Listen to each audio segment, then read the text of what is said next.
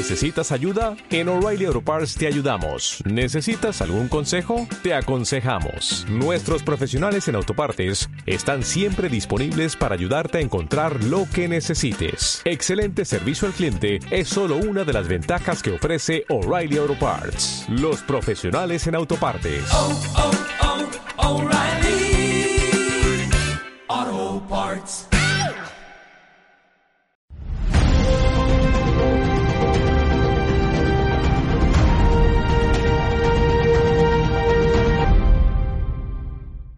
No es lo aconsejable, pero sucede a menudo.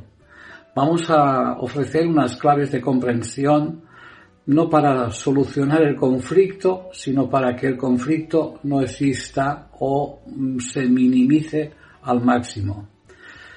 Partimos de que hay momentos y situaciones que provocan dolor, sufrimiento, la muerte de un ser querido, como no, pero incluso acontecimientos bonitos como puede ser el casamiento de un hijo, de una hija, que provoca esa separación, esa ruptura para la que quizás no, estábamos preparados. El papá o la mamá no estaba preparado, el hermano.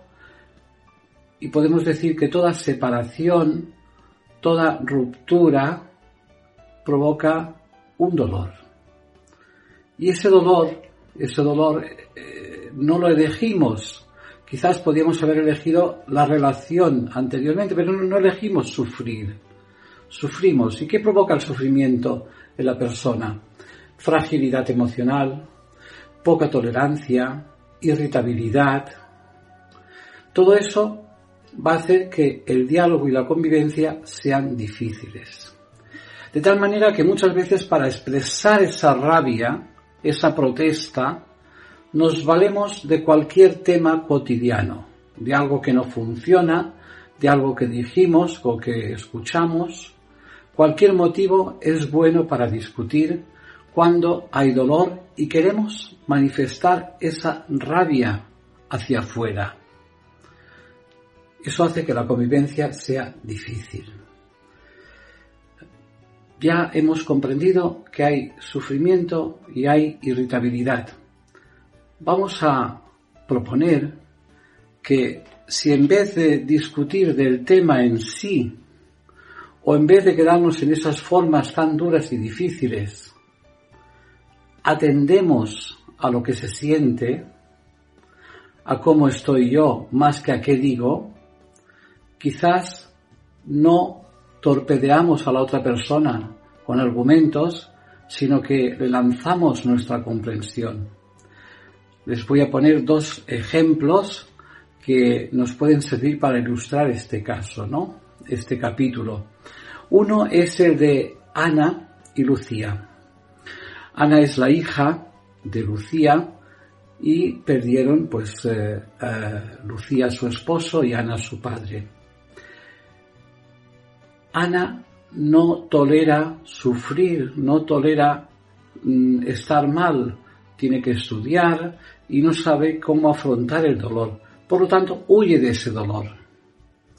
Lucía, en cambio, está todo el día llorando y protesta porque su hija es insensible, como si no sintiera la muerte de su padre, nada más lejos.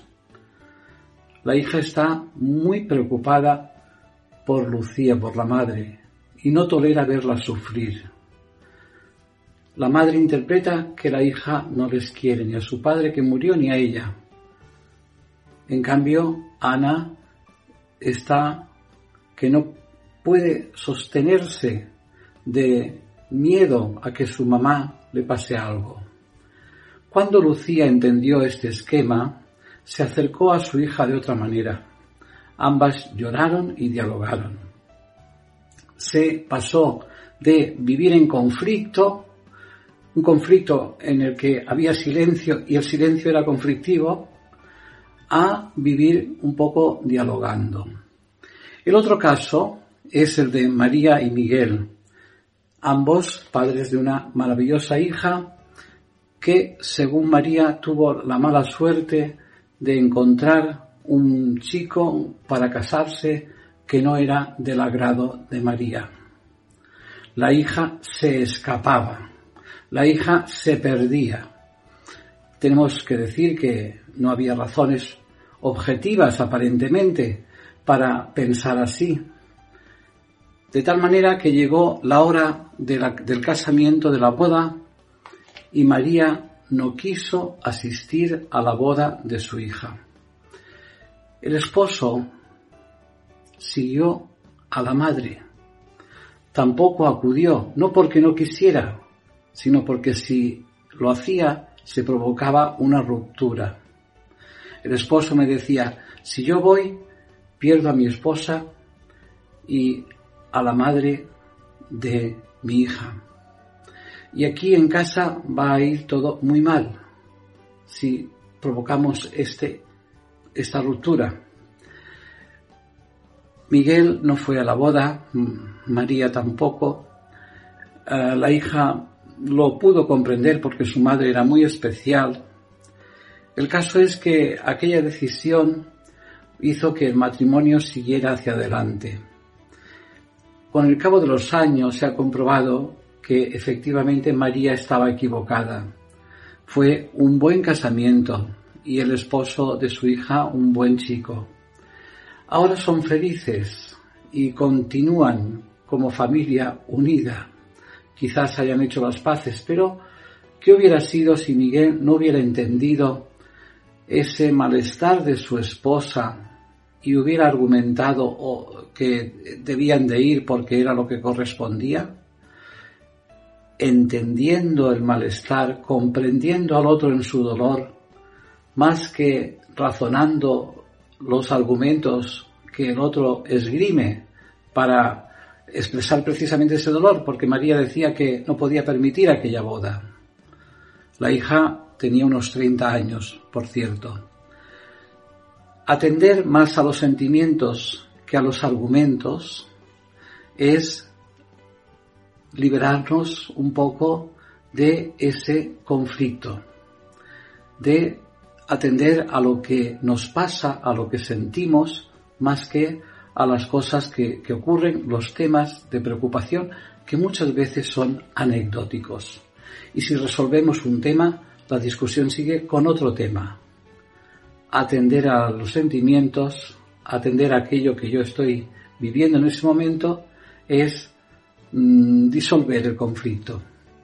Espero que esto les, les ayude a mejorar la convivencia, sobre todo cuando hay dolor, cuando todo es confuso, cuando hay fragilidad emocional, hay mucha rabia.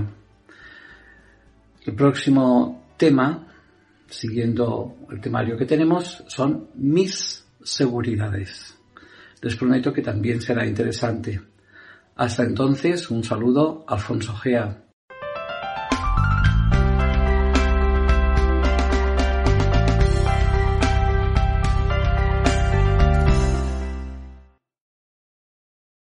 O'Reilly Auto Parts puede ayudarte a encontrar un taller mecánico cerca de ti. Para más información, llama a tu tienda O'Reilly Auto Parts o visita oreillyauto.com.